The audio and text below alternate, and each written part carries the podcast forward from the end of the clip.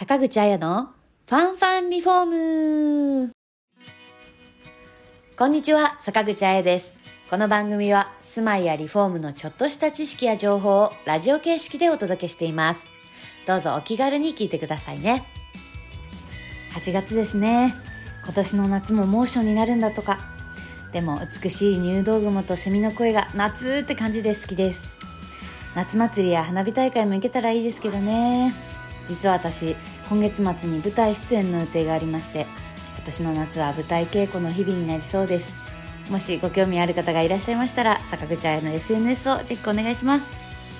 さて本日のトピックスは使いやすさ抜群スイング三面鏡です。お聞きください。一般的な三面鏡は袖鏡と呼ばれる両脇の鏡が内側を軸に開閉しますが TOTO のスイング三面鏡は袖鏡が左右どちらからでも開閉できる両開きの鏡扉になっています。ですから袖鏡を外側に開くと鏡裏の収納小物が見やすく取り出しやすくなっているんです。左右の袖鏡を内側に開くと合わせ鏡として使えます。そしてスイング三面鏡は袖鏡を手前に引き出せるので体をかがめず楽な姿勢で使えます。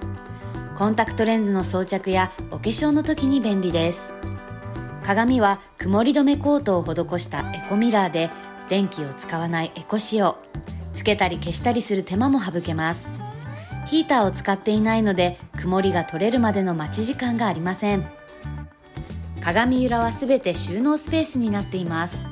入れるもののサイズ量に合わせて高さを調節して効率よく収納できるトレー付き。コンセントは2つ設置してありドライヤーや電動歯ブラシの充電などに使用できて便利です。トレイはクリーントレイといって撥水性があり防音効果のあるクリーン樹脂を採用。